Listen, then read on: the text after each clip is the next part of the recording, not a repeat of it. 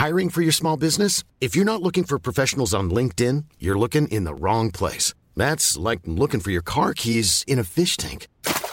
LinkedIn helps you hire professionals you can't find anywhere else, even those who aren't actively searching for a new job but might be open to the perfect role. In a given month, over 70% of LinkedIn users don't even visit other leading job sites. So start looking in the right place. With LinkedIn, you can hire professionals like a professional. Post your free job on linkedin.com slash people today.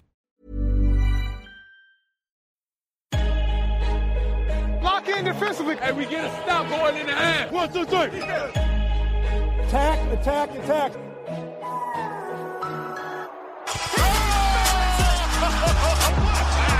And a chase down block. He erased it.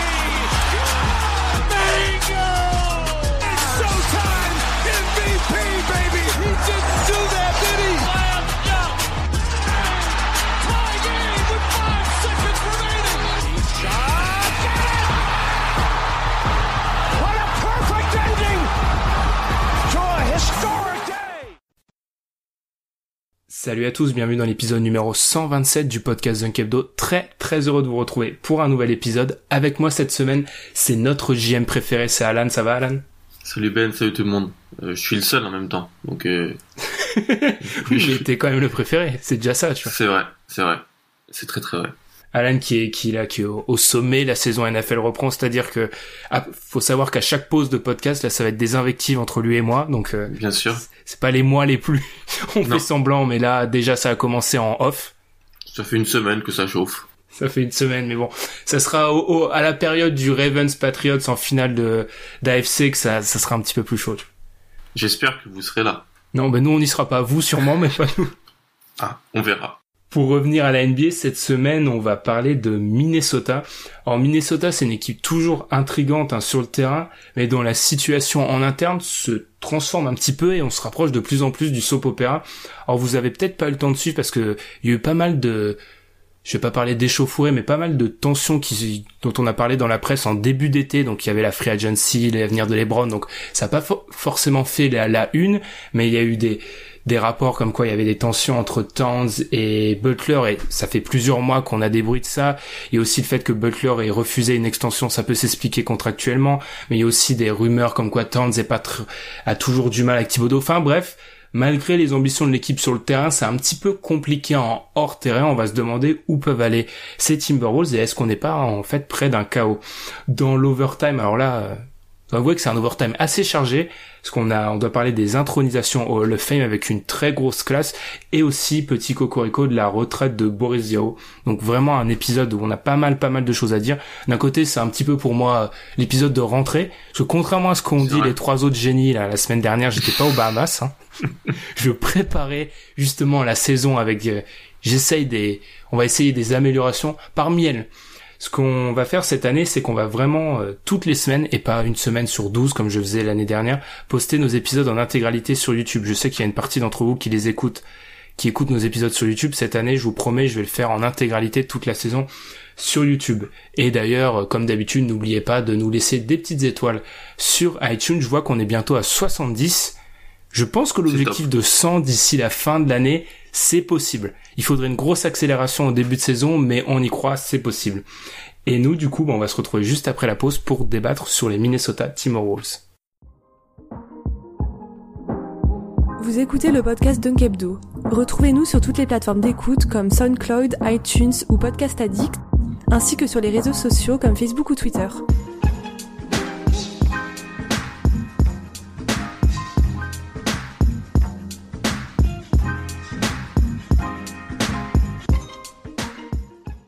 Alors, comme je l'ai déjà dit, il faut savoir que je suis un petit peu un dictateur quand il s'agit des sujets, euh, des sujets à traiter dans le podcast. Légèrement. C'est pour ça. C'est pour ça que la semaine dernière, pour, pour vous donner l'inside, ils, ils sont heureux quand je suis pas là parce qu'en fait, ils décident limite eux-mêmes des sujets. Enfin, bon, le problème, c'est que ça prend trois heures et qu'ils le décident une heure avant. Mais ça, ça sera, ça restera, ça restera dans les, dans les arcanes du site. Cette semaine, du coup, j'ai décidé de parler de Minnesota avec toi, Alan, parce que moi, j'ai un, j'ai un mauvais feeling, en fait, avec Minnesota. C'est pour ça que je voulais en parler, parce que pour voir si tu le partages un peu. J'ai déjà parlé de ces, ces problèmes en interne. J'ai même pas cité le problème pour moi principal. On va parler, c'est Thibodeau. Euh, et pour moi, ça n'a pas un problème qui se limite seulement à son amour pour ses anciens joueurs euh, durant son époque Chicago Bulls, mais aussi ses systèmes de jeu, sa double casquette euh, président-coach qui, on le sait, ça marche rarement si tu t'appelles pas Popovic. Donc j'ai vraiment l'impression, j'ai un sentiment bizarre. Est-ce que tu le partages? J'ai vraiment l'impression que Minnesota, si on classait un petit peu les équipes qui peuvent imploser, bah, il serait vraiment très haut. Moi, ça, c'est, je suis d'accord avec toi, mais c'est surtout fait qu'ils sont à l'ouest, en fait, parce que cette équipe-là, elle serait à l'est. Je pense qu'il y aurait bien moins de tension et de, peut-être de problèmes ou de, mauvais feelings vis-à-vis de cette équipe. On la verrait euh, en playoff à l'est tranquillement. Une équipe qui fait les playoffs, qui se qualifie pour les playoffs, qui peut même viser l'avantage du terrain, ça pas du tout, elle n'aborde pas du tout la même, euh, de la même manière une saison qu'une équipe qui, on sent qu'elle va batailler pour les playoffs dans une conférence hyper dense et compliquée, dans une division où tout le monde peut battre tout le monde et quasiment tout le monde peut aller en playoffs. Donc pour moi, c'est surtout l'environnement extérieur qui fait que, que, que Minnesota est pas, pas cette saison avec une sérénité exceptionnelle, avec les contrats aussi.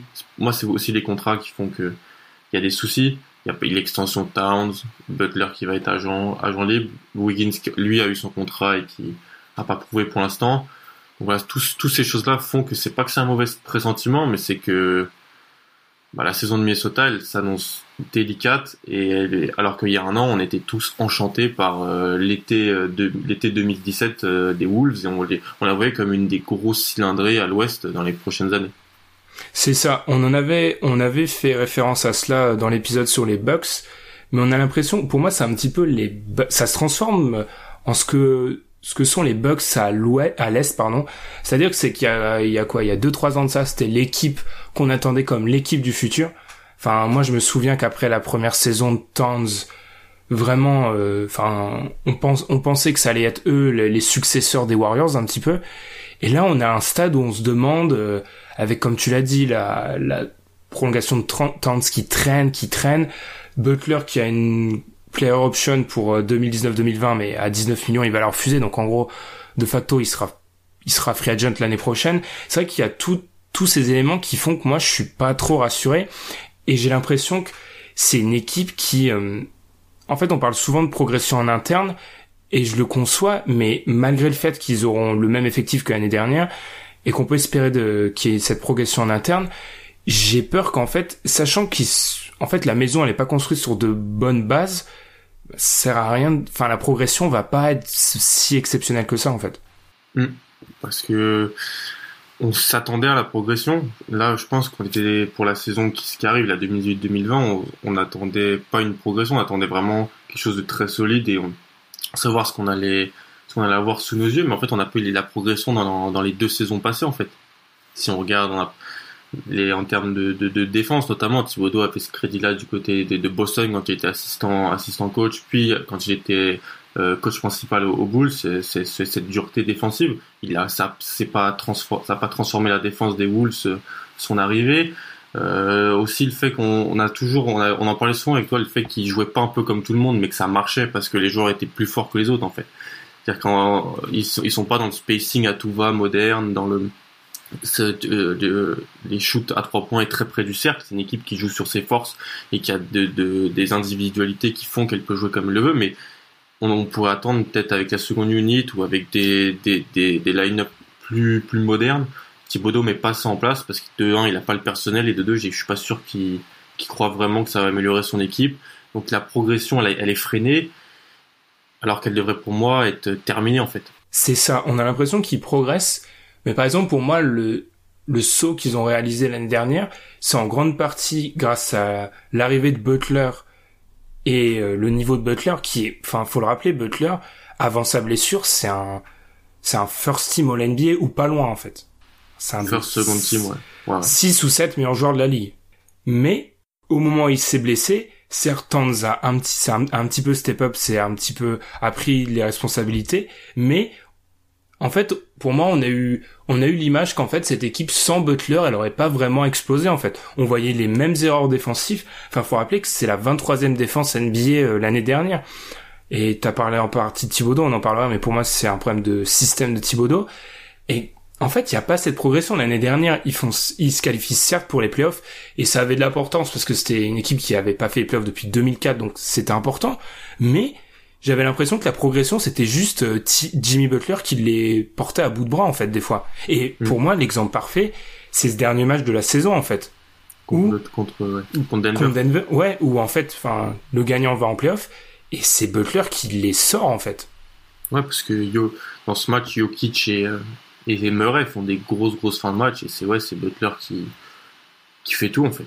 Donc euh, Jeff Teague aussi a un rôle notable, j'ai trouvé à la main pour, pour cette équipe en playoff. Même il a fait des, des bonnes choses. Mais, mais on en revient toujours aux, mêmes accusés en fait. C'est le, le, le, jeu offensif de d'Andrew Wiggins, c'est l'implication défensive de Carl Anthony Towns. On revient toujours sur ça, avec le, le manque de profondeur de banc aussi. Et puis, euh, comme je dis, cette façon moderne de jouer, on se rappelle, euh, anti-moderne de jouer, pardon, on se rappelle de, c'était Bielitsa qui jouait au poste 3 quand, quand Butler euh, n'était pas là. Tu vois, encore une fois, c'est des indices. Ça, ça peut marcher parce que quand t'as Towns, Jeff Teague euh, et euh, Wiggins dans une équipe contre des équipes qui tankent, ça gagne et des équipes moyennes. Mais c'est toujours ce refus de jouer comme ça, ce refus qui est aussi par défaut parce qu'ils ils ont pas de poste 3 en fait. Sur le banc, ils ont pas d'ailier sur, sur le banc pour vraiment mettre à la place d'un Wiggins ou d'un Butter si jamais l'un des deux est absent. Mais c'est tout ça en fait. C'est Thibodeau qui devient limite la, caricature de lui-même en fait. Par rapport à, à Thibodeau qu'on caricature souvent parce qu'il fait pas jouer son banc et c'est vrai. Hein. Faut savoir que le 5 de départ de, sans surprise, le 5 de départ des, Wolves, c'est celui qui a le plus joué l'année dernière en NBA. Mais en fait, je me demande si, il est responsable de ça parce qu'il est lié au recrutement vu sa double mm. casquette, mais il y a personne sur son banc en fait. Non. Quand on, quand on y regarde bien. Alors, ça s'ajoute au fait qu'il fait pas jouer les bonnes personnes, on y reviendra, mais Enfin, c'est pas normal que Derrick, Derrick Rose soit au-dessus de Tyus Jones dans la rotation. même s'il est fait jouer souvent ensemble, c'est pas normal. Mais quand on regarde son banc, il est faiblard en fait. Ah oui. Là, si, tu regardes aujourd'hui avec les arrivées qu'ils ont fait, Anthony Oliver c'est une bonne pioche, je pense, surtout pour apporter du, du spacing, si Thibodeau veut bien euh, utiliser ce mot-là. Euh, à côté d'un Towns par exemple, parce que et ça va surtout les aider à trois points, euh, parce que Toliver c'est du catch and shoot à trois points. Hein. Il fait que ça avec 43% euh, l'année dernière à 3 points sur plus de 4 tentatives par match, ce qui peut vraiment les aider. Après, on a Tyus Jones, qui est un, je pense c'est un solide meneur backup. On est d'accord sur ça, tous les deux. C'est un très très bon, enfin. voilà. C'est un des meilleurs, je pense. Mm. T'as Gorgui Dieng. Bon, alors lui, son contrat est pas, euh, l'argent qu'on lui a donné, c'est pas, c'est pas terrible. Et après, ça se limite un peu là. Derrick Rose, comme tu l'as dit. Mais moi, je l'ai je l'oublie limite parce que pour moi, c'est, euh, c'est une hérésie qui joue plus que Tyus Jones en 2018, ce qui est une phrase un peu horrible, hein, mais c'est vrai. Après, ils ont, ils ont, ils ont pas grand monde d'autres, les jeunes, et puis ils ont signé un, joueur qui était fort en Europe, James Nunali, qui était fort au Fenerbahce. Dans le podcast de Nate Duncan, le, journaliste qui suit Minnesota pour euh, The Athletic a dit qu'il pensait que Nunali pouvait apporter du spacing et du shoot euh, en sortie de banc, mais bon, connaissant Thibodeau, ce serait pas surprenant qu'il soit cloisonné au banc. Donc le banc est très faible. Ouais. Enfin, pour revenir juste pour pas, on va pas enterrer Derek Rose, mais par exemple, j'ai trouvé cette stat sur le blog Explanation des, des Wolves, mais faut savoir que Rose, il tentait 5,1 drive par match l'année dernière, et il avait une réussite au shoot de 42%. si on compare, c'est 42%, euh, Jamal Crawford était à 49, Jeff Teague à 47 et Tyus Jones à 51% et Derrick Rose était dans le 14e pourcentile, c'est-à-dire qu'il y a 14, il y a 86, il y a 86% de l'NBA des joueurs qui drivent mieux que lui. C'est Alors que c'est un driver. Il a fait, il a fait, il a fait sa force sur le drive quand il était à son, à son prime. C'est ça. Et en plus, ce que note les, le journaliste qui a écrit cet article, c'est qu'en plus, quand on regarde les, les cinq qui sont le, enfin les, les, les grands justement qui jouent le plus souvent avec Derrick Rose, c'est Bielitsa et Towns. Donc il y a même pas l'excuse du non spacing en fait, mm. parce que c'est les c'est les deux c'est les deux big men qui shootent le plus. Mm, Donc on est, vraiment dans inefficacité de Derrick Rose en fait, qui a un problème parce qu'on sait que le poste de meneur backup, je sais que Tom aime le dire, et on salue Tom hein, qui qui devait participer à ce podcast mais qui est un petit peu malade. On espère qu'il va qu'il va se remettre. Vous remettre Wabbit. Bah tu peux pas, tu peux pas avoir un meneur backup qui est aussi, enfin, un vrai poison. Poison, c'est un grand mot. Surtout quand t'as Tyus Jones, ah comme on l'a dit, qui est, très bon et qui, qui résoudrait pas mal de problèmes. Moi, je trouve vraiment Thibodeau, on peut, on peut en parler maintenant. On se moque souvent du fait qu'il veut ramener les Bulls, les Bulls 2012, mais son vrai problème, c'est qu'il est bloqué en 2012. Et Mm. que sur les six dernières années, la NBA, elle a connu une mu- mutation folle et qu'il en prend pas compte, en fait.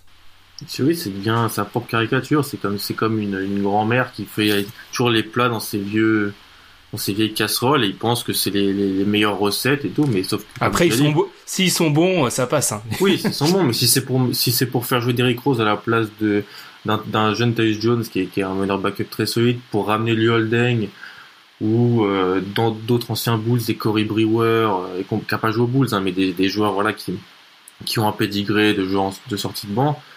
Franchement, c'est pas, c'est pas, c'est pas une chose que, que je trouve exceptionnelle. En plus, comme tu as dit, il a la casquette de JM, mais ce qu'il a drafté en, en, en deux ans, parce que le, avec les pics échangés, c'est pas non plus hyper. Euh... Bon, Justin Patton, c'est un joueur qui était intéressant, mais qui, qui a un développement freiné.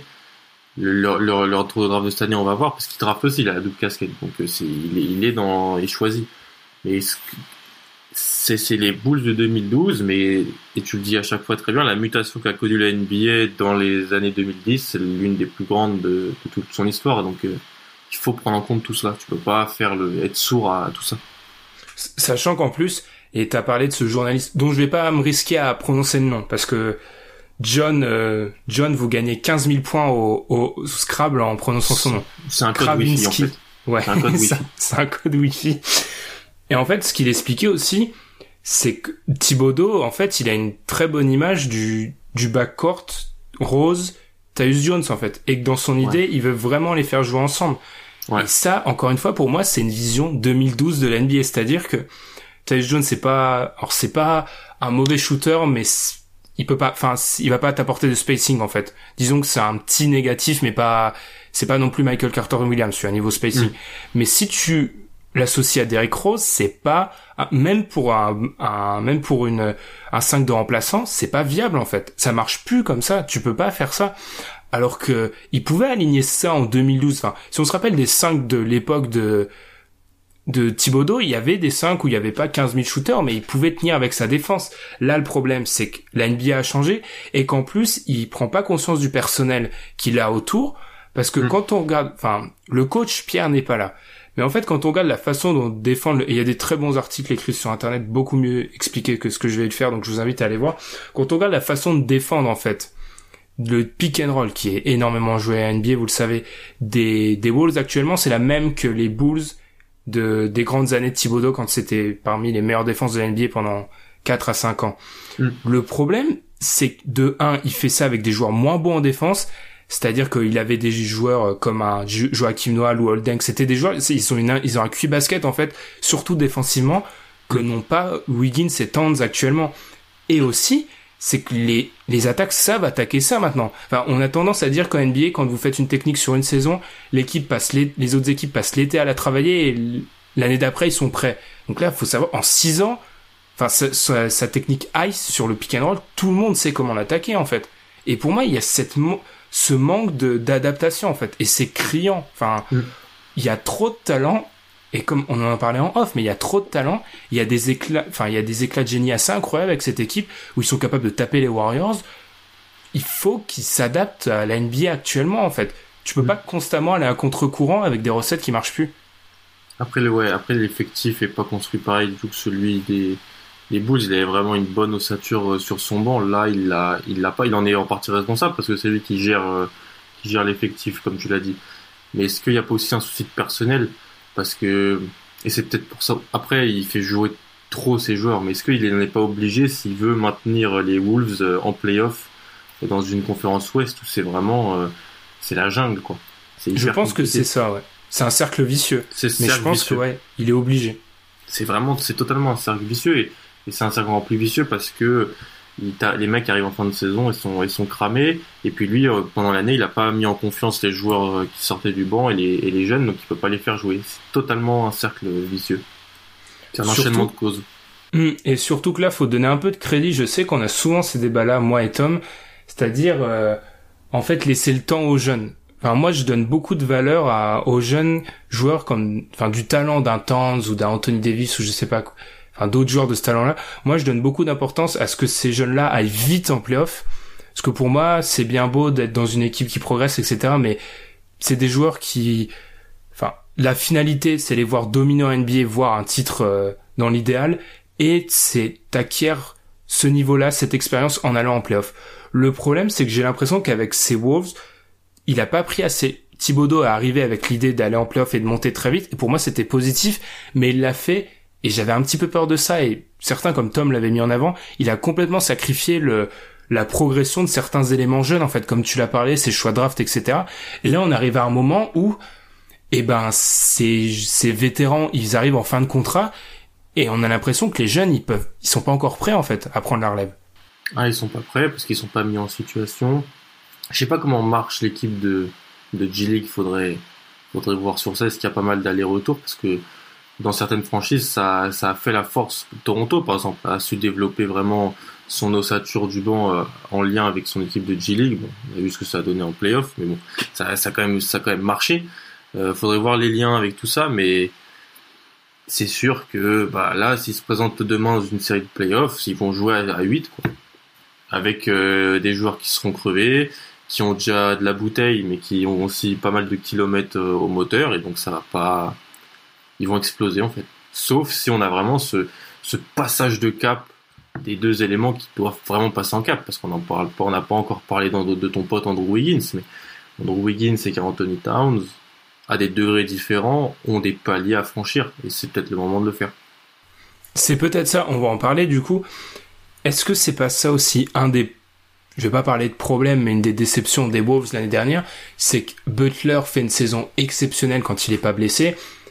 Et c'est Butler, en fait, le meilleur joueur des Wolves l'année dernière. Il n'y a pas de débat là-dessus, c'est Butler. Et même, je pense qu'on peut dire qu'à l'heure actuelle, c'est le meilleur joueur des Wolves. Et on peut avoir une petite déception par rapport à ça quand on pense à Carl Anthony Towns aux promesses de sa saison. Et je suis pas en train d'enterrer Carl Anthony Towns. Hein. Je dis juste que dans l'idéal, je pense que dans la tête de beaucoup de fans de Minnesota et des observateurs, avec cette équipe, Butler devait arriver comme lieutenant de Wolves, en fait, mm. De, ton, de Towns, pardon, un lieutenant euh, plus plus. C'est le leader en fait à l'heure actuelle. Après, est-ce que c'est vraiment par défaut ou, c'est pas, ou, est-ce que c'est vrai parce que euh, Butler est, tellement un super joueur de basket? C'est les deux, je pense. Je pense que Towns, euh, les flashs qu'on a de lui, c'est c'est irréel, ce qu'il est capable de faire, mais Défensivement, on attend, on attend, on attend. Et Butler, lui, il est arrivé. Ça se voyait qu'il avait envie, il, avait, il avait envie de mordre. Et puis, il a, il fait une grosse, grosse saison. Dommage que sa blessure les, les, les handicapés, ça l'a fait chuter des, des All-NBA Team, par exemple. Mais oui, c'est, on, on s'attendait, en fait, les gens étaient tellement hauts sur Towns qu'on a peut-être oublié le vrai niveau de Butler. Mmh, c'est ça. Oui, oui, sans enlever, j'enlève rien du tout à Butler, mais je pense que dans l'idée qu'on pouvait se faire des Wolves dans le futur, ou, enfin dans ce bail de deux ans dont on avait parlé en fait à l'époque, c'était vraiment un projet sur deux ans hein, jusqu'à la fin de contrat d'un Butler. Enfin le moment où, enfin je parle de fin de contrat parce que pour moi c'est pratiquement une fin de contrat. Il a une player option, mais tout le monde sait que mis à part grosse blessure, euh, il, il, va pas l'activer. en fait pour moi. Euh, à l'aube de cette saison 2018-2019, pardon, on devait avoir les Wolves dans une situation c'était Towns le meilleur joueur. Là, pour moi c'est pas le meilleur joueur et c'est une c'est une semi-déception en fait. Parce que pour les voir viser très haut, je reste persuadé que c'est Towns qui doit être le meilleur joueur et Butler de deuxième. Et là, si si on arrive à ce stade-là avec le niveau de Butler actuellement, qui est un des 15 meilleurs joueurs de la NBA de très loin, hmm. là ça fait une... là on a une grosse équipe. Actuellement, on l'a pas. Exactement. Là, tu as une grosse équipe et, si euh, Towns augmente son niveau, son niveau, ça va surtout être défensivement. Et donc là, euh, de cause à effet, ça va être toute la défense et donc le système Thibodeau qui va qui va en être gagnant. Et là, là les, le, le plafond des, des Wolves va vraiment monter. Ce qui pourrait peut-être même encourager Andrew Wiggins à être une troisième option viable. Parce que c'est un bon joueur, Andrew Wiggins. Il il, monte, il des choses, il fait ses stats, elles sont certes dans le vent et compagnie. Mais si il voit que devant, ça commence à vraiment monter en grade. Pour moi, tous les sportifs ont un énorme ego. J'ose espérer qu'il va, va faire pareil. Ou alors, il y a des questions euh, aussi s'il aime vraiment ça et qu'il a vraiment envie. On se pose ces questions-là avec Wiggins. J'ai espoir que si Towns monte la voie, oui, l'orgueil de Wiggins va, va rentrer en jeu. Hmm, il y, a, y a de ça, ouais. Wiggins, je suis en train de me dire que Wiggins après Carmelo, je pense que c'est le joueur universellement on tape le plus sur lui. Tout le monde tape sur Wiggins et il y a de quoi d'un côté parce que c'est enfin c'est Jeff Green, c'est un joueur tellement frustrant. Oh non. Oh cette comparaison. non mais il est il est d'une frustration il est assez frustrant Andrew Wiggins. Après moi encore une fois pour revenir à cette question de défense, je pense vraiment qu'on est c'est beaucoup de l'intelligence on parle beaucoup de son envie, c'est vrai qu'il est il y avait une stat qui était sortie qu'en gros, des fois, euh, shooter, c'est 538 qui avait sorti ça, que shooter contre Andrew Wiggins, des fois, ça revenait au même qu'avoir un shoot ouvert pour beaucoup de joueurs NBA. C'est quand même assez dramatique. Mais t'as l'impression que c'est de l'envie, mais c'est aussi un peu de l'intelligence de jeu, des fois, des pick and roll, etc. Et ça, c'est des trucs, j'avais espéré, vous comprendrez que moi, j'ai une grosse déception envers Thibodeau, l'expérience Thibodeau pour l'instant, mais j'avais espéré que Thibodeau allait, euh, Enfin, sous Thibodeau, ils allaient acquérir ça en fait, et ils l'ont pas encore prouvé. Alors qu'on on entre année 3. Tu... Enfin, pour moi, le le temps de la, la, patience, il est terminé. Maintenant, je veux de l'amélioration et qu'elle soit notable, et je l'ai pas. Et par rapport, juste pour Wiggins, c'est dingue de se dire qu'il a signé une sa prolongation entre euh, en vigueur là, mais on a l'impression que tout le monde pense qu'il va être tradé dans un an. Hmm. C'est de sa faute ou c'est il y a des deux, mais il est, il est coupable un peu dans, la situation, quoi. Il arrive avec, il arrive, il est tellement arrivé avec une hype énorme. Il il a tellement, ça fait, on en parle tellement depuis son jeune âge que, et puis en plus, euh, si on y regarde vraiment, il a déçu à tous les étages, même à Kansas, il a déçu Andrew Wiggins.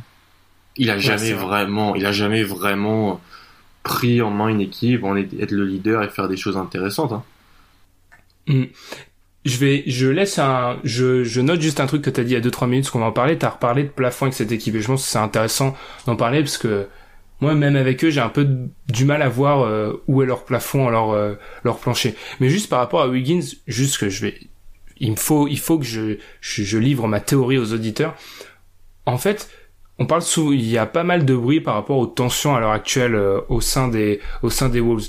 Et pour moi, on est à un stade où il y a trop de fumée pour qu'il n'y ait pas de feu, en fait faut, faut se rappeler, on parlait de l'insider qui suit les Wolves pour The Athletic.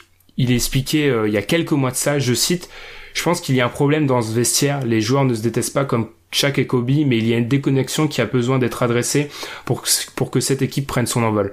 Le principal problème concerne l'alchimie de cette équipe et en particulier la relation entre Jimmy Butler et ses plus jeunes coéquipiers Wiggins et Towns et la recherche continuelle d'une entente entre Towns et Wiggins. Faut savoir qu'après ça, mi-avril, Zach Lowe et Windhorst ont expliqué que c'était pas bon et récemment, euh, Joe Coley du Chicago Sun Times a expliqué que Butler en avait assez de l'attitude nonchalante de ses coéquipiers, en particulier Carl Anthony Towns. Donc là, pour moi, quand trois journalistes, euh, surtout des Zach Lowe, Windhorst qui sont bien informés, commencent à dire qu'il y a du grabuge, pour moi, c'est assez pour pour moi, j'affirme que ça, ça se passe pas bien. Et je pense qu'en fait, Butler, et je t'en ai déjà parlé en off, mais Butler, faut savoir qu'il a déjà eu euh, des différends avec Derrick Rose. Et je pense qu'en fait, quand on regarde un peu, là, je vais faire de la psychologie de comptoir, mais quand on regarde un petit peu la, la carrière d'un, d'un Butler, c'est vraiment quelqu'un qui vient un peu de nulle part, qui a connu, qui a une histoire personnelle très très difficile, et qui en fait, enfin, c'est le, c'est l'exemple type du col bleu, en fait qui se bat, qui, qui à force de travail est devenu un des tout meilleurs joueurs de la NBA grâce à Thibodeau, etc. Et en fait, je pense qu'il a, il doit avoir énormément de mal à avoir des joueurs qui, comme Towns, comme Wiggins et comme Rose à l'époque, en fait, eux, ils ont un peu eu le cursus honorum parfait. C'est des gros prospects lycéens. Ils font les grosses facs. Premier choix de draft les trois. Et en fait, je pense qu'il y a peut-être vis-à-vis de ça, lui, il se dit, je suis meilleur que ces gars-là, en fait. Et c'est pas normal. C'est moi, je me donne à 300% parce que je pense que c'est un des plus gros bosseurs de la NBA, il n'y a pas de souci là-dessus. Et en fait, il doit avoir une espèce de forme de frustration, en fait. Parce que ces mecs-là sont, enfin, c'est difficile de parler de talent naturel, mais je pense qu'ils sont plus talentueux que lui, mais il est meilleur qu'eux, en fait. Et en tant que coéquipier, je pense que c'est un mec qui, qui a une, qui a beaucoup d'exigences vis-à-vis de ses équipes et ça a dû être insufflé par Thibodeau et le caractère dur de Thibodeau, il doit avoir une forme de frustration et c'est pour ça que je pense que ça matche pas avec ces mecs-là quand, quand t'es hyper exigeant avec toi-même, tu l'es avec les autres. Ouais. C'est quelque chose dans la, quand t'es un, t'attends à ce que les autres se, c'est un message subliminal pour moi, ça Non, non, non, pas du tout, tu vois. Non, mais c'est vrai, tu vois. Mm. C'est quelque chose de quand t'es hyper exigeant avec toi, quand tu travailles beaucoup, quand tu t'entraînes beaucoup, t'attends à ce que les autres le fassent. Puis oui, t'as parlé de cursus sonore, mais c'est vraiment une image euh, qui est vraiment réelle. c'est les AAU, ils ont fait McDonald's All American, ils ont, ils étaient pris dans les, dans les top 100 lycéens, ils étaient hyper, hyper hauts. Butler, c'est un mec euh, qui a eu, qui a eu des soucis avec ses parents, qui a, qui a été dans une fac de seconde zone. Bon, Marquette, c'est une fac de seconde zone, qui a été pris au deuxième tour de la draft, qui s'est fait tout seul en fait, qui, qui a monté les étapes, qui a été MIP. Il a, il a gravi les échelons pour devenir All-Star et, compagnie. Donc ouais, il y a, y a, cette forme-là. Et c'est pour ça, et je t'en parlais, que moi, sa free agency, je la vois, elle m'intrigue beaucoup en fait. Le choix qu'il va faire. T'avais une théorie intéressante par rapport à ça. Enfin, vas-y. Ouais. Ouais, parce que là, on est dans, dans, les associations de superstars, les gens qui vont chercher plutôt les bagues. Et moi, ça, ça m'étonnerait pas que Butler, euh, bah, peut-être qu'il a pas envie de s'associer avec, euh, avec n'importe qui, avec des joueurs qui, euh, qui ont pas la même éthique de travail que lui, par exemple, et donc qu'il a en fait, qu'il aille chercher un gros chèque, qui le mette, bah, il est déjà à l'abri, mais qui vraiment le, le mette totalement à l'abri sur des, des générations et qu'il aille être le, leader d'une équipe où il y a autour de lui, il peut former des, des, des, soldats avec lui, qu'il aille pas. Tu vois, tu parlais de Towns et de Wiggins, on parle, on, le lit aux, Sixers, mais Embiid et Simmons, je le vois pas non plus très bien s'entendre avec avec ces mecs-là, tu vois. oui, oui, mais c'est c'est pour ça moi aussi j'ai énormément de mal avec la rumeur persistante de lui et Kyrie au Knicks. Oui, voilà, pas pareil. Au Knicks déjà. Ouais, tu vois, faut faut rien on le dit maintenant c'est ça va être le titre de, du podcast. On n'exclut rien du tout. La NBA, c'est de la folie. Ça se trouve dans un an, il est au Knicks avec Kyrie, peut-être. Mais alors là pour moi, ça ressemble pas au mec. J'ai l'impression, je commence à cerner un peu le personnage. Enfin, j'espère. Enfin, je me, je cerne un peu le personnage et ça lui ressemble pas. Même Los Angeles avec LeBron, enfin, une des rumeurs persistantes, je trouve pas que ça lui ressemble non plus en fait.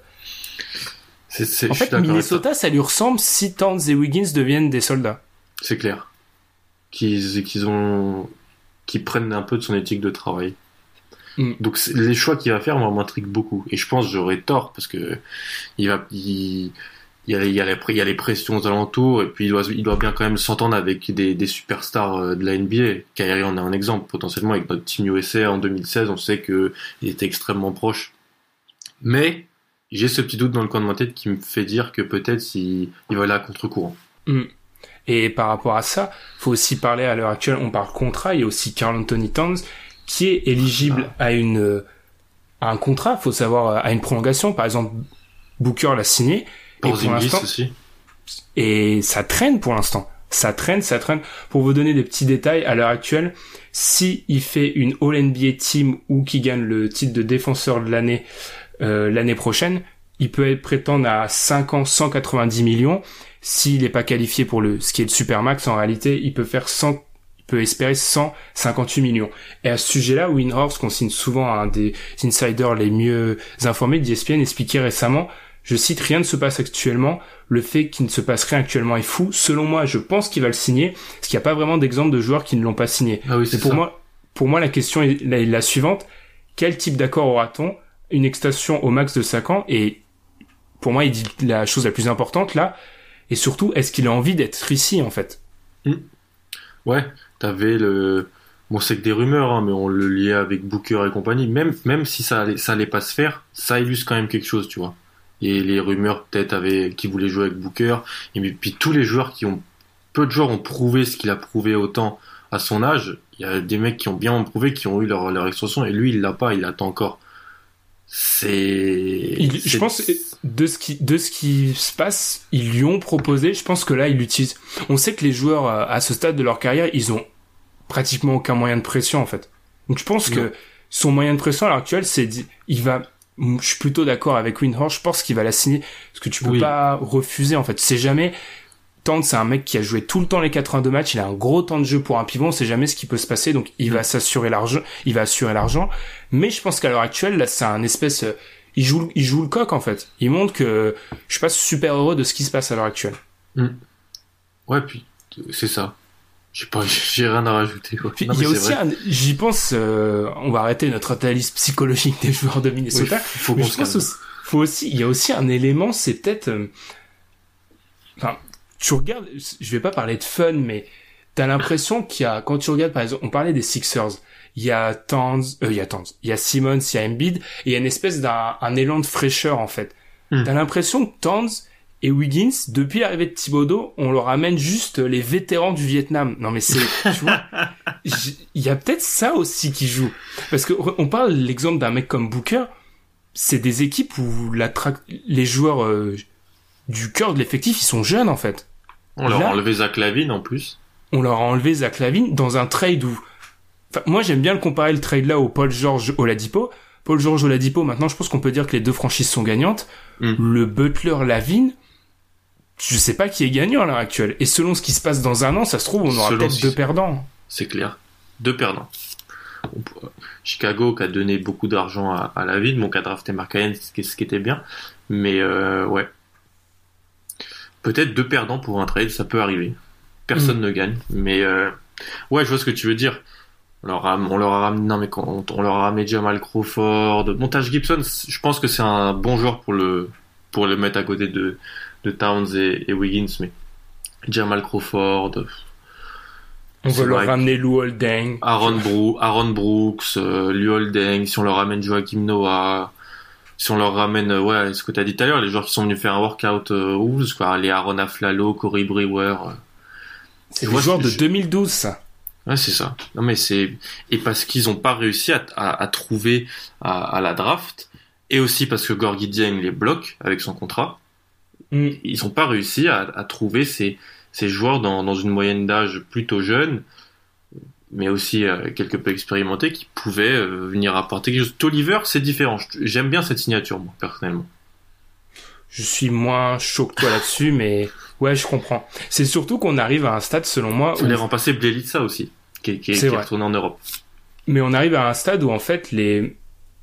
Enfin, ils parlent de timetable, les Américains, mais un peu les, trajectoires se complètent pas du tout en fait, parce que Towns et Wiggins sont pas explosés assez vite, c'est-à-dire que Butler, si jamais il signe à Minnesota, on va peut-être arriver dans une situation où au moment où il commence à décliner, les autres sont pas au sommet en fait. Et là, c'est ce qu'on pouvait espérer. Enfin, moi, j'espérais au moment de l'arrivée de Butler qu'en bah, en 2019-2020, disons, tout le monde soit au top en fait, que Butler soit encore assez jeune pour être au top de son niveau et que Wiggins et surtout Towns a explosé. J'ai pas l'impression qu'on ait ça à l'instant.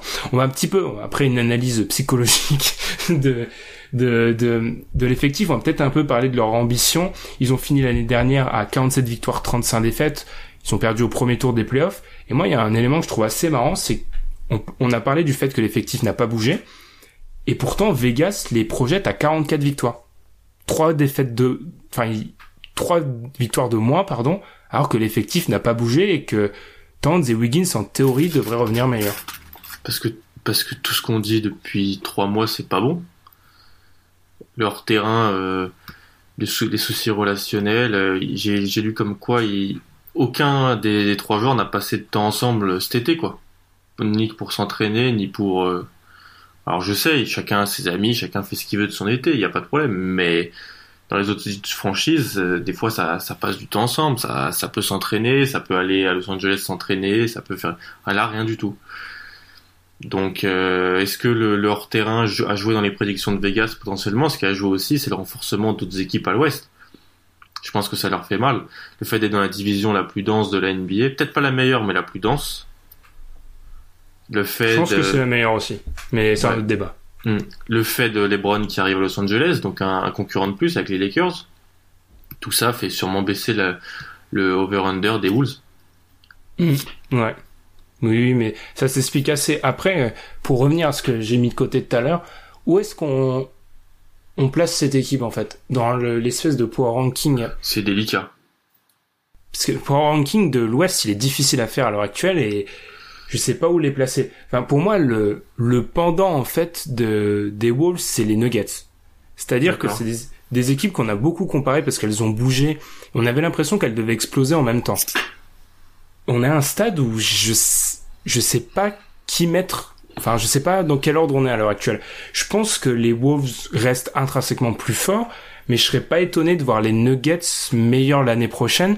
Et aussi, je pense que c'est deux équipes qui peuvent exploser mais les Wolves vont imploser. Je pense que c'est les Wolves en interne, ça va leur poser des problèmes. Là où je peux imaginer que les Nuggets soient différents dans un an, mais les différences, ça sera surtout lié à peut-être un nouvel échec, pas de playoff ou des, des playoffs décevants en fait. J'ai vraiment Mm. l'impression que les Wolves, ça peut être en interne que ça explose. Et encore une fois, faut se méfier, on n'a pas tous les éléments, je sais, mais il y a quand même beaucoup de fumée. Il y a beaucoup de fumée et puis ouais, je vois. Après, j'ai dans cette division, j'ai j'ai même du, du mal à situer euh, situer Utah ou Portland. hein. Utah, il y a énormément de... On n'a pas le temps parce que les, le début de saison va Les gens aiment Utah, j'ai l'impression. Utah et pour moi Utah c'est ma tous, mes- tous les ans j'ai mon équipe Ah, survendue, je pense ah que bah, c'est Utah l'heure Et actuelle. ben, je suis totalement d'accord avec toi. On te les place avec l'avantage du terrain à l'ouest, hein. pas mal de C'est fois. très haut. Ce qui, pour Enfin, moi, il, est- il y a des prédictions, ils sont mis troisième à l'ouest, c'est très, Ouais, c'est c'est généreux quoi. Alors que si tout se passe bien à Minnesota, pour moi, c'est plus fort. Ah, tu vois, rien que là, Minnesota, moi c'est le, le, je, navigue à, à vue, je sais pas du tout. hein. Je navigue, ouais, entre euh, 4 et 8, 4 et 9. Mais alors, ça c'est catastrophique. est-ce que tu, est-ce que tu les vois, déjà, est-ce que tu les vois rater les playoffs? On sait jamais. Avec, les, avec Thibodeau qui couvre pas son banc, un mec qui se pète et le calendrier qu'ils ont en fin de saison qui, je vais le rapp- je, je le rappelle maintenant, Oui, vas-y. qui dans le, au mois de mars-avril, ils jouent deux fois Washington, deux fois les Warriors, deux fois OKC, ils vont deux fois à Denver, ils jouent Portland, Toronto, Philadelphie, les, les, les Clippers et les Lakers aussi. Imaginons que ça arrive fatigué de mecs qui ont joué 40, tr- entre 35 et 40 minutes toute l'année avec un banc pas ouvert, des rotations euh, faiblardes et qui sont pas préparés pour jouer ce genre de match avec des équipes qui en face, elles, peuvent, peuvent arriver à un point culminant. Et là, ça peut faire une série pas jolie, jolie. hein. Et là, tu peux te retrouver euh, à potentiellement pas aller en playoff, ce qui serait une catastrophe. Hmm, totalement, oui. Après, moi, je sais même pas si. En fait, pour moi, on est à un stade où je crois, plus- je pense que ça s'est compris, je crois plus trop à Thibodeau, mais j'ai peur que si ils vont en playoff, sachant que c'est une équipe, enfin, dans l'histoire récente des des Wolves, aller en playoff, c'est déjà une bonne saison en fait. Ce qui pour d'autres d'autres franchises, c'est pas une bonne saison, mais pour eux, ça sera une bonne saison. J'ai peur que le euh, Glenn Taylor, le proprio, ne vire pas en fait Thibodeau s'ils font les playoffs, pour moi, il, il est pas viré. Alors que je pense qu'on a un stade où il faut le virer. Je pense Mm. que l'expérience, elle est, elle est pas concluante. On parle souvent de ce podcast-là, euh, Gulliver et Sharp, le podcast de Sports Illustrated, qui avait floor. mis Thib- Open Floor, oui exactement, qui avait mis Thibodeau dans les coachs euh, potentiellement en danger. Hot moi, seat. dans- Moi, si, enfin, selon moi, c'est celui qui devrait être le plus en danger de la NBA presque. hein. Ah ouais? Ah, je pense. Je, Mm. je suis. N'hésitez pas à réagir sur Twitter. Je sais que je suis assez pessimiste sur le dossier, mais moi, je suis atterré du niveau des Wolves, honnêtement. Plus- terre, on est vraiment déçu, je pense. C'est une, ça, dé- ouais. une déception. C'est le manque d'adaptation, en fait. La NBA Aussi, maintenant, ouais. c'est de l'adaptation et à lui de nous surprendre, mais ça a l'air d'être un Ah, petit ouais. peu un coach têtu et C'est pas, c'est c'est une comparaison un peu foireuse, hein. Mais il nous ferait pas une petite Jay Gruden je. Alors, il faut ça. Oui, oui, totalement. Parce que faut savoir. Alors, on va expliquer. euh, le- je, je te laisse expliquer ou j'explique? Le, Ah, Vas-y, tu, tu rajouteras Jay Gruden, c'est un, un, un, nouveau le coach des, des Raiders d'Oakland en, en NFL qui n'a pas qui n'a- qui n'avait pas, coaché depuis 2007, qui était un commentateur très connu de la euh, pour ESPN en NFL, qui a gagné un Super Bowl euh, au début des années 2000 avec Tampa. Et donc il revient cette année après 10 ans, qui signe un contrat monumental de 10 ans et qui en fait fait n'importe quoi parce qu'il dit moi je connais, je vais refaire comment on fait avec mon équipe à la fin des années 90. euh, J'ai mon système, le jeu, le jeu NFL qui est beaucoup plus basé sur la passe maintenant n'a pas changé et compagnie voilà. Et donc euh, c'est une comparaison qui me fait rire moi. Et je t'avoue que j'avais vu un tweet qui m'avait fait rigoler parce que faut savoir que ce fameux Gru- Gruden a échangé son meilleur défenseur, qui est Oui. juste un des meilleurs joueurs de la, N- de la NFL, qui Ouais. l'a échangé hein, pour pas le re-signer. Et j'avais vu un tweet qui m'avait fait marrer, qui avait expliqué que l'équivalent NBA de ça, ça serait les Wolves qui trade Ah bah voilà, tu vois. Carl Anthony Towns en fait. C'est pour ça que ça m'a fait rigoler quand on a parlé parce que pour moi ça serait un petit peu un équivalent. Honnêtement, je pense qu'on est à un stade où le proprio, je pense qu'on demande au proprio de faire le choix entre Towns et Thibodeau. Thibodeau peut s'inscrire à Pôle emploi. Je pense que pour, à l'heure actuelle, il n'y a pas de doute, Mm. mais il reste le fait que c'est deux années qui, pour le développement de, de la jeune équipe de, de Minnesota, c'est pas super bon, tu vois. Je, je suis assez déçu. Après, comme tu l'as dit dès l'entame, ils sont pas dans un contexte favorable en fait. L'Ouest est tellement blindé, euh, tu suffoques si t'es une jeune équipe en fait. Ouais, c'est clair. Soit tu choisis de développer et tu auras pas de bons résultats, soit tu choisis d'être compétitif et tu vas sacrifier un peu des jeunes. Mais Mm. je pense que l'équilibre, il aurait pu être mieux trouvé. Il aurait pu être mieux trouvé et puis on saura jamais vraiment en fait ce que les jeunes vaut parce qu'on dit que ah ils ont mal drafté, oui mais s'ils sont pas mis dans des super bonnes conditions non plus. Ah, les jeunes joueurs, c'est le développement, il doit être euh, fait selon leurs forces à eux, et c'est de les mettre en confiance. Dans, dans certaines franchises, ça se fait très bien. Là, les Patton, Okogie, euh, même Bates Diop, qui est un joueur que tu avais pris, je pense, au premier tour de la draft, euh, dans notre mock draft, qui, Oui, ouais. Qui est un bon joueur pas de, de temps de jeu en fait. Ah non, je pense qu'il aura. Alors que le poste 3, euh, parce qu'il peut jouer 3, 5, 3, 4, poste 3 aux Wolves en sortie de banc, euh, c'est no man's land pour l'instant. Parce que Thibodeau l'a prouvé en playoff, quand il veut s'aligner sur une équipe qui joue small ball, il décale Butler en 4 et il fait jouer euh, Rose en, en arrière en fait.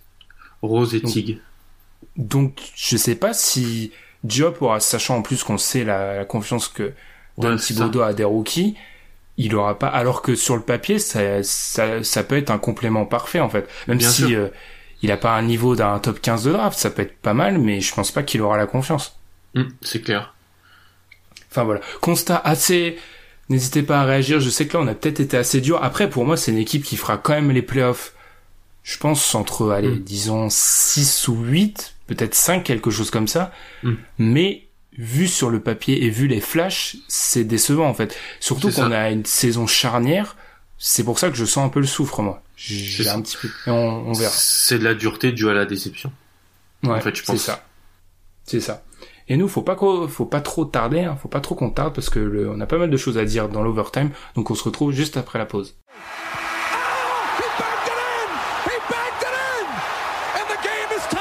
To overtime!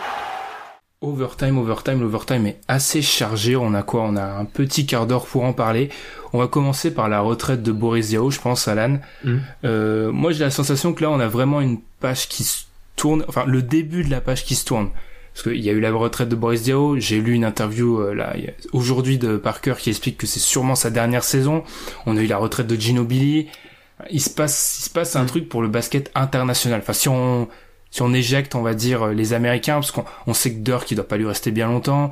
Pareil pour Pogazol. Il, la page est en train de se tourner là. Hum, J'aurais peut-être fallu que Parker raccroche aussi. Je sais pas si c'est vraiment bon pour sa légende.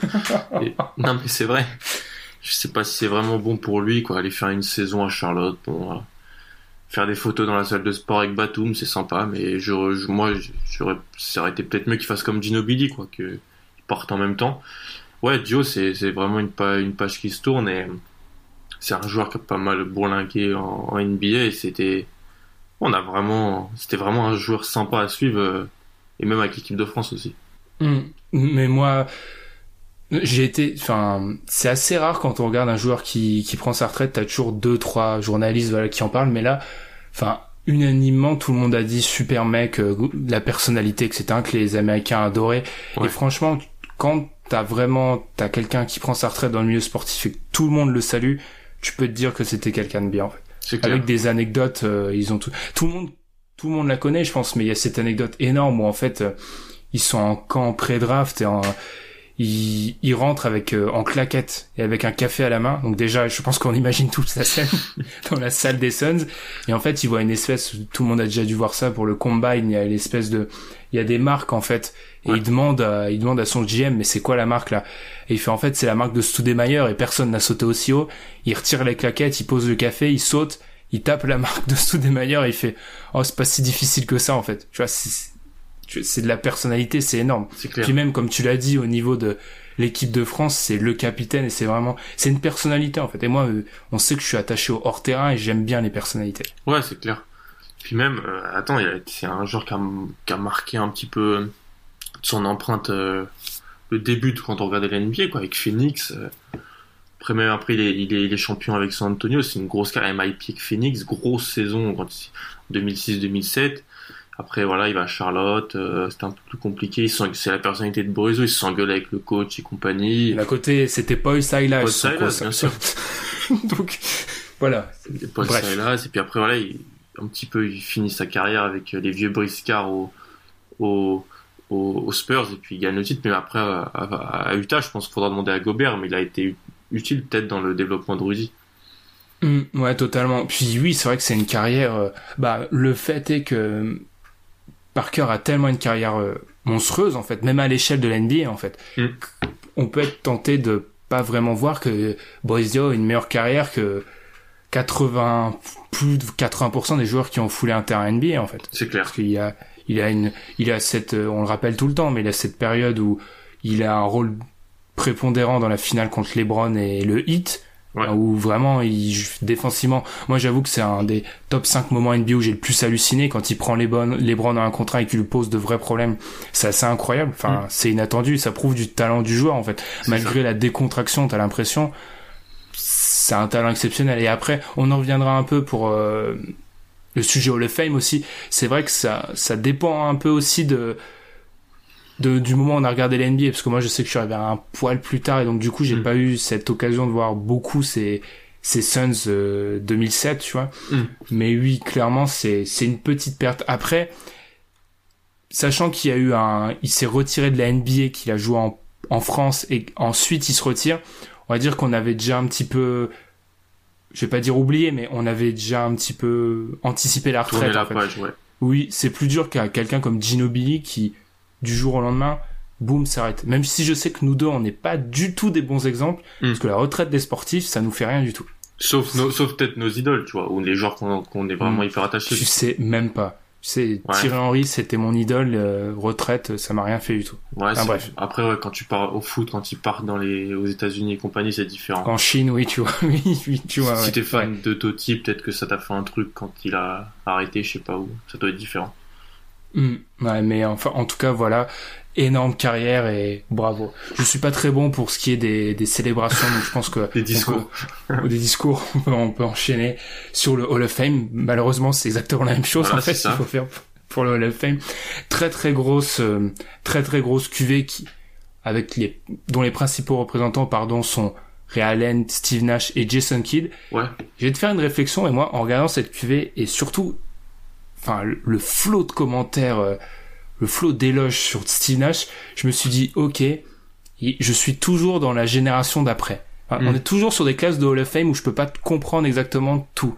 Parce que Steve Nash, euh, j'ai totalement conscience qu'il a marqué la NBA, que c'est un joueur exceptionnel et une légende de la NBA, mais quand j'ai vu certains tweets et commentaires sur Steve Nash qui vraiment parlaient de, certains parlaient de ce jour-là comme leur idole, mm. moi je me suis dit, tu vois, je suis arrivé trop tard pour complètement comprendre le truc. Ou alors, à l'époque où il était comme ça, il y avait des joueurs qui, qui marquaient plus. Parce que moi, quand j'ai commencé à regarder un peu de loin, c'est les périodes où il est MVP. Bon, il y a des gens qui disaient, oh, il aurait pas dû l'être, ça aurait dû être. Euh, je crois que c'était chaque une fois, on aurait dit, ah, mm. c'est chaque qui doit l'avoir la première année. Mais, mais, moi, quand il était à son prime, ça a jamais été non plus. Euh... Je me lèvais pas pour voir Steve Nash. Alors c'est peut-être très très personnel, hein, mais t'avais déjà à l'époque euh, des énormes joueurs. Euh, et qui sont d'ailleurs des joueurs plus de notre génération d'ailleurs. À nous. Parce que c'est un joueur d'esthète. Sans être, sans, sans, péjoratif. Sans être péjoratif, je pense que c'est un joueur un peu d'esthète. C'est un joueur d'une équipe que qui était très très hype et, euh, à la, au milieu dans le milieu des années 2000 cette équipe des Suns avec euh, qui jouait euh, de D'Antoni, Sean Marion, euh, avec Soudemayer, Boris Dio, et d'autres joueurs comme Tim Thomas et des joueurs qui, qui sont un peu plus dans la dans, dans l'ombre. Leandro Barbosa et, et j'étais dans cette équipe était très hypé aussi. Les joueurs adoraient Leandro Barbosa. Mais ouais, je vois totalement ce que je veux dire et je, suis plutôt d'accord. Allez, à cette époque-là, quand t'aimais les Suns, c'était un petit peu pour différencier. C'était, tu vois, c'était. Oula, il va se faire des ennemis. Non, mais c'est vrai. non. après, je comprends, c'est une équipe, j'ai l'impression, tu vois, quand tu regardes les gens qui les, qui ont vécu les Suns, c'est un peu une équipe, c'était, c'est une des meilleures équipes de sa génération, mais t'as as l'impression qu'il y a beaucoup de personnes qui en fait euh, ont une relation particulière avec cette équipe, mm. plus qui dépasse le simple cadre du niveau en fait. Mm. Tu vois, euh, je vois pas des personnes avoir une relation comme ça avec les Pacers récemment, tu vois. Non, non, non mais c'est une équipe quand même qui, qui aurait pu aller en finale NBA. Hein. Elle aurait pu y mm. aller, elle perd. Elle, elle, rate des, des, des, des, gros matchs. Après, il y a l'équipe des Suns plus tard aussi avec euh, Jason Richardson et, et compagnie là, euh, qui, contre les Lakers, ça, euh, plus 2009-2010, là aussi c'était une grosse équipe avec Nash. Mais euh, oui, Steve Nash, ça reste un des meilleurs meneurs des années 2000, oui. Mais moi, il m'a jamais, Et- il m'a jamais transcendé non plus. Hum, Et oula, alors là, je sens qu'il il, il, il insiste. Et surtout, c'est un joueur qui, on parle, on- je parlais de l'évolution de la NBA récemment. C'est un joueur qui, s'il avait mis le pied maintenant en NBA, ça aurait été un massacre quand même. Faut, faut en avoir conscience. Hein, tu, tu mets, je pense, le Steve Nash niveau MVP, tu l'incorpores dans la NBA de maintenant. Clairement, sachant que ça fait partie, c'est, on a parlé de ces Suns, des équipes qui ont influencé la façon dont on joue maintenant C'est clair. ça serait ça serait très fort. Mm. Deuxième deuxième joueur dont on dont on va parler, Ray Allen Ah, en voilà. tant que Ah oui, oui. supporter insupportable de Boston, je vais te laisser en parler pendant. Vas-y, Non, non, mais parle de Ray Allen. Mais déjà, c'est bien parce que là, dernièrement, ces dernières années, quand on, quand euh, on essaie de créer des choses, bon, moi, en fait, je m'en fiche. Euh, on a, Ryan, il est venu euh, en 2008 quand vraiment on sortait de saison galère où je- même moi, j'étais petit et ça me plaisait pas de regarder cette équipe-là. Et donc euh, là, on en était, c'est Ryan, Kevin Garnett qui débarque. Euh, Ça fait euh, deux finales en trois ans. Ça fait des campagnes de playoffs énormes. C'est des matchs où ils t'en plantent 60 en playoffs euh, à Chicago en 2009 quand euh, on avait des blessés et compagnie. Il rate ses finales 2010. Je dois quand même toujours le dire et je le dirai à chaque fois. Il les rate. et, et s'il est meilleur, je pense que on gagne ses finales. Mais c'est un joueur qui a marqué. C'est c'est un puis la, la pureté du geste est magnifique à voir jouer. Quoi. Allen, c'était vraiment un su- si les Splash Brothers euh, n'existaient pas, c'est lui le meilleur shooter à trois points hein, de tous les temps. Mais j'y pense euh, pendant que tu parles. Est-ce que c'est pas la classe d'esthète en fait? Ah, C'est aussi un joueur d'esthète, je trouve. Ah. Allen en fait. ouais, je vois ce que tu veux dire. Après, ça, il a été aussi euh, dans avant gros gros scoreur. C'était option numéro Oui, c'est ça. Aux Sonics, aux Bucks, même avant. Il a, il, il a eu différents rôles dans sa carrière. Il a toujours su s'adapter parce que même son shoot avec le 8 euh, en 2013, Mm. il reste Mais- iconique aussi.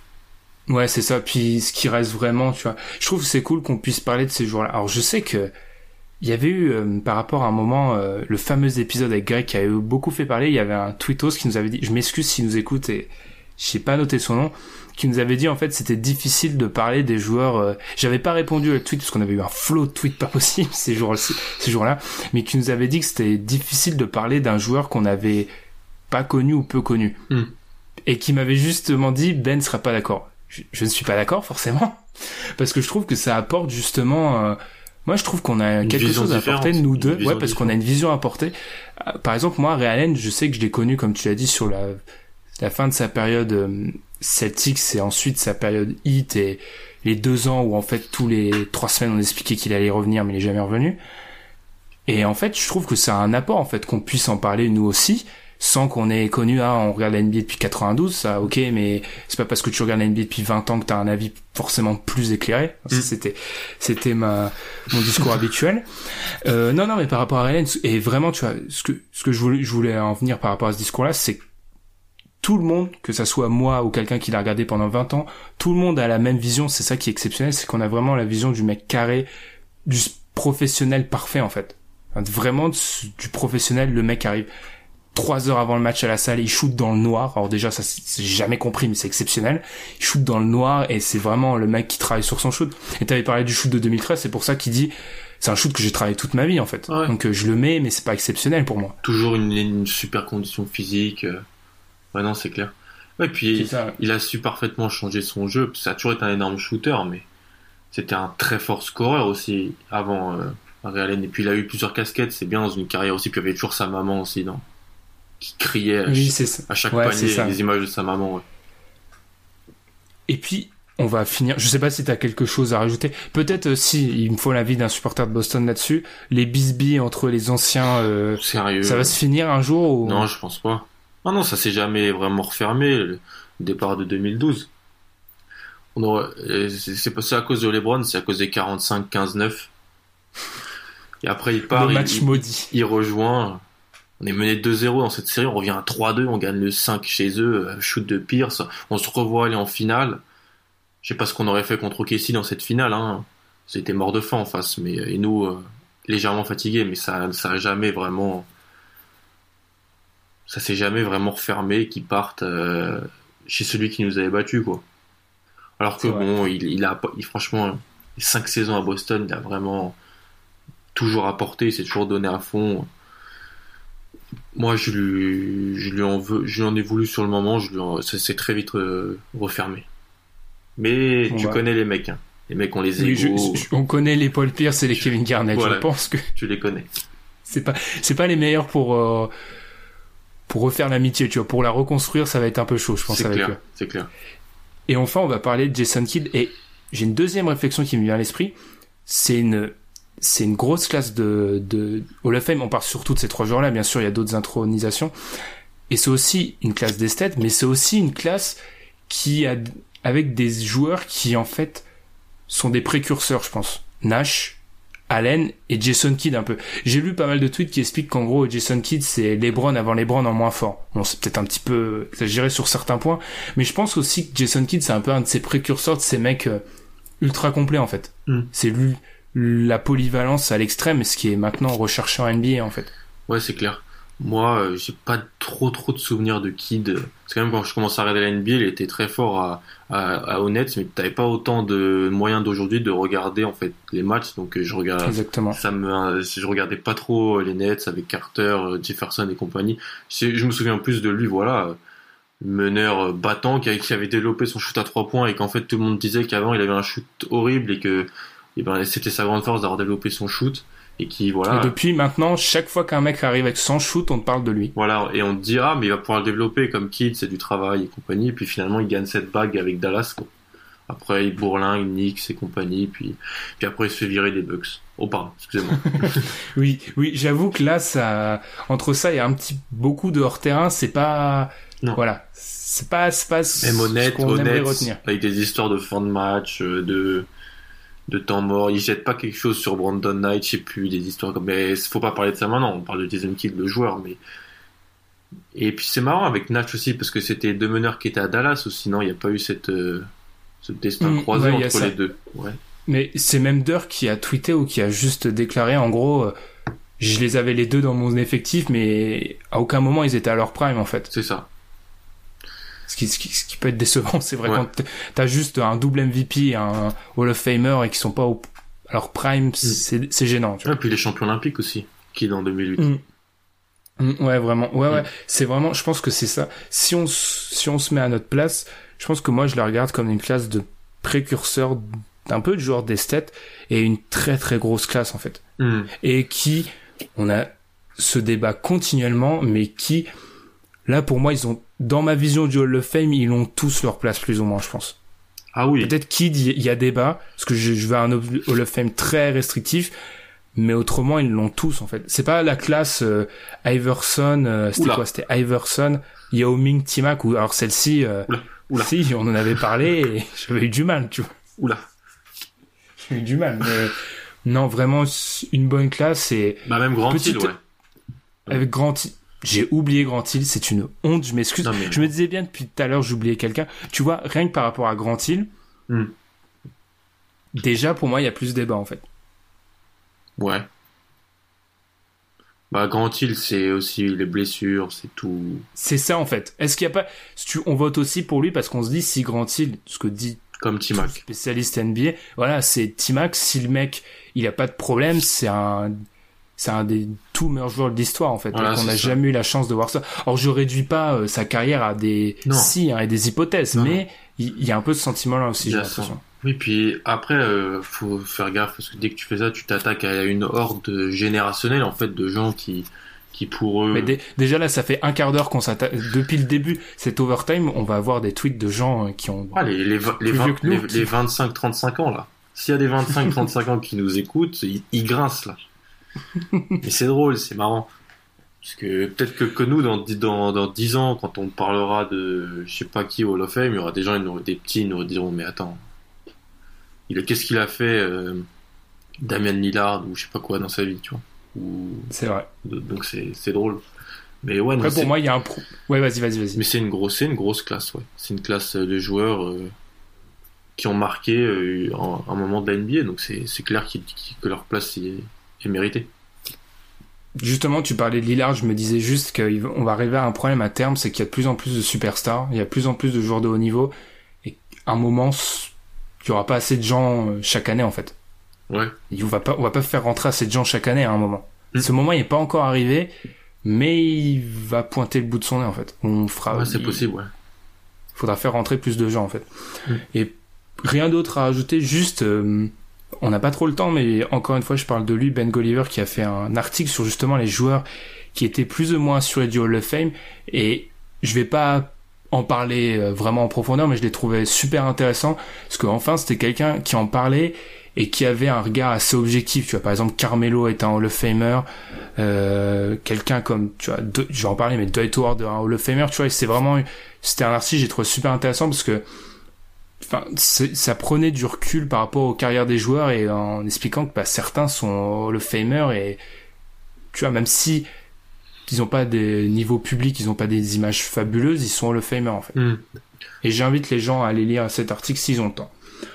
Là-dessus, je pense qu'on va conclure, Alan, cet épisode 127 avec euh, 15 minutes où on prouve qu'on est né euh, après 1995, je pense. Oui, c'est ça. Ça doit être. Alors que, on- Non, non. alors que, on- en plus, on révise, on fait des cours d'histoire. Et puis, on a, ça. on a commencé tôt aussi, des fois, mais, mais bon, c'est Il différent. faut aussi se dire qu'il y a l'autre versant, en fait. Il y a des gens qui nous écoutent qui sont plus jeunes que nous, en fait. Et qui, pour eux, tu vois, ils ont, il y a aucune idée de ça. C'est pour ça, moi, je trouve ça très dangereux de dire si t'as pas vu le joueur, tu peux pas en parler. Je trouve ça très, très, très dangereux. Parce que si c'est ça, euh, le mec qui a voulu jouer Bill Russell, on lui construit un hôtel et on écoute tout ce qu'il dit, et, on lui paie des cierges, tu vois. Ouais, ouais. C'est pas possible. Ouais, c'est clair. Voilà. Là-dessus, on, voilà, on vous remercie de nous avoir écoutés. On vous rappelle que tous les épisodes maintenant sont disponibles sur YouTube en audio. J'ai pas précisé, mais ça sera toujours en audio. On vous rappelle de nous suivre bien évidemment sur Facebook et Twitter, de nous laisser des votes sur iTunes, parce qu'on sait que la majorité d'entre vous nous écoutent sur iTunes. N'hésitez pas aussi sur Stitcher ou toutes les plateformes où vous nous écoutez à vous abonner aussi également sur SoundCloud. On vous remercie encore une fois pour les derniers mois, puisque c'est vraiment des mois où on fait un nombre d'écoutes assez fou. Donc pour les ceux qui nous découvrent vraiment, on vous invite à nous suivre sur les réseaux sociaux. Et Alan, je te souhaite une bonne semaine 1. Les gens, quand les gens auront écouté ce podcast, ils connaîtront le- les résultats de nos équipes. Tu auras probablement gagné, j'aurais probablement vécu un match difficile. on sait pas, on sait pas. Et du coup, je reviendrai la semaine prochaine beaucoup plus dégoûté. Ouais, surtout que Parce t'auras joué, t'auras joué une deuxième J'aurais joué deux matchs. Voilà. Donc, Tu sauras. il y a moyen que je, je revienne euh, légèrement énervé. Ouais, fois, c'est ça. Et nous, du coup, on vous souhaite une bonne semaine. Salut. Ouais, salut à tous.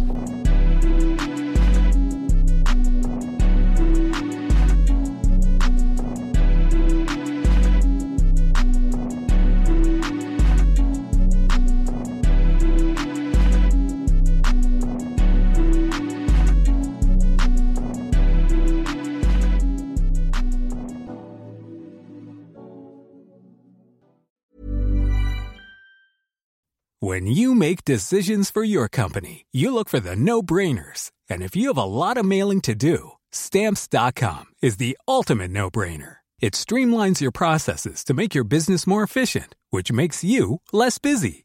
Mail checks, invoices, legal documents, and everything you need to keep your business running with stamps.com.